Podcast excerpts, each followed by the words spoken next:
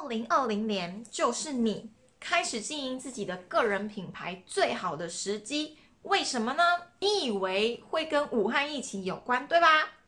没错，就是这样。可是远远不止武汉疫情的发生。接下来呢，会用三点跟大家说明为什么二零二零年是经营个人品牌最好的时机。第一点，当然也是跟武汉疫情有关嘛。而，上周他讲过去 FB 是怎么盛行的，很多人以为呢，是不是跟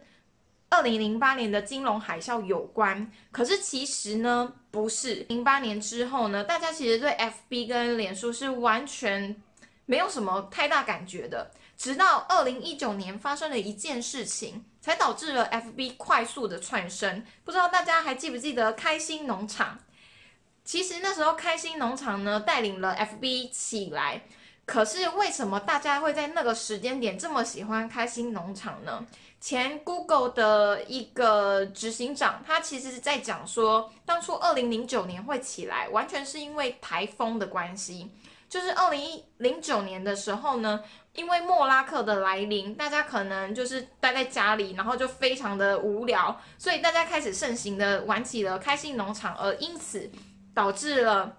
FB 的快速窜升，经历了很长的一段时间，我们到现在呢，呃，包括我这个年代的人，可能对于 FB 还是比较熟悉，是我们接受资讯的来源之一。很多很多的趋势，商业趋势，因为跟人的生活有关系，所以都会因为一些重大的事件而有所改变。二零零二零年开始，除了武汉疫情是非常非常重要的原因之外，还有很多的一些黑天鹅的出现，包括石油的呃疯狂的下跌。我相信每一个危机它都会成为一个转机，然后呃带领我们走向另外一个世纪或者是一定时代的革命。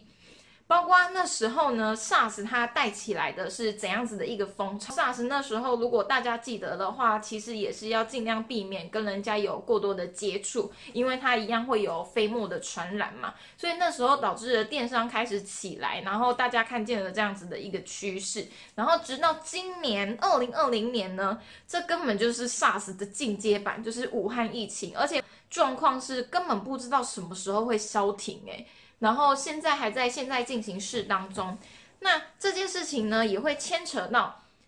接下来我们的未来趋势。常常呢，一个趋势的来临是需要很多很多的巧合的。像那时候，嗯，互联物联网在大陆开始进行火红的时候，有一阵子不是很认真的在炒物联网的股票吗？可是后来却导致了泡沫化。的原因是因为它其实还没成熟，可是我觉得呢，二零二零年真的会是一个很好的一个转接点，带领我们走向未来一个新的网络世纪以及个人品牌经营的世纪，是因为它已经开始有一些嗯各种的机会成熟了。除了武汉疫情之外呢，大家去年也沸沸扬扬的在炒五 G 的上网嘛，那五 G。最直接会影响到的，就是因为大家对于视觉的观看，就是影片会开始越来越来越高的规格跟要求。可是呢，你以为我会说，就是五 G 的影响带领了影片的一个新的巅峰，所以这会是二零二零年创造个人品牌最好的时机的原因吗？其实并不是。我在这个五 G 的浪潮里面，我看到的东西是什么？一个世代的转型，它以人类生活的改变去促成一个机会之外呢，我觉得我看到的是一个趋势，就是说，因为武汉疫情，我们不网络上去做很多很多我们的呃休闲娱乐好了，或者是生活购物，都已经在网络上了。包括现在很多国家，他们其实都已经是在网络上在做。一些线上的教学，像上周它里面有一个编辑，他也是说他跟人家就是在聊天，然后小孩子在大陆的小孩子现在在家里是透过网络在教你怎么去游泳，所以他在沙发上跟他的小孩子一起游泳，是一个很好的时机。大家开始在网络上逼不得已一定要在网络上做一些行为的时候。那你的流量跟曝光就会跟着增加，然后大家的生活习惯也会改变，所以在网络上做什么都已经变成见怪不怪、很正常的事情。另外一个是呢，我觉得大家在面对五 G 的时候，觉得诶，影片接下来要越来越盛行啦。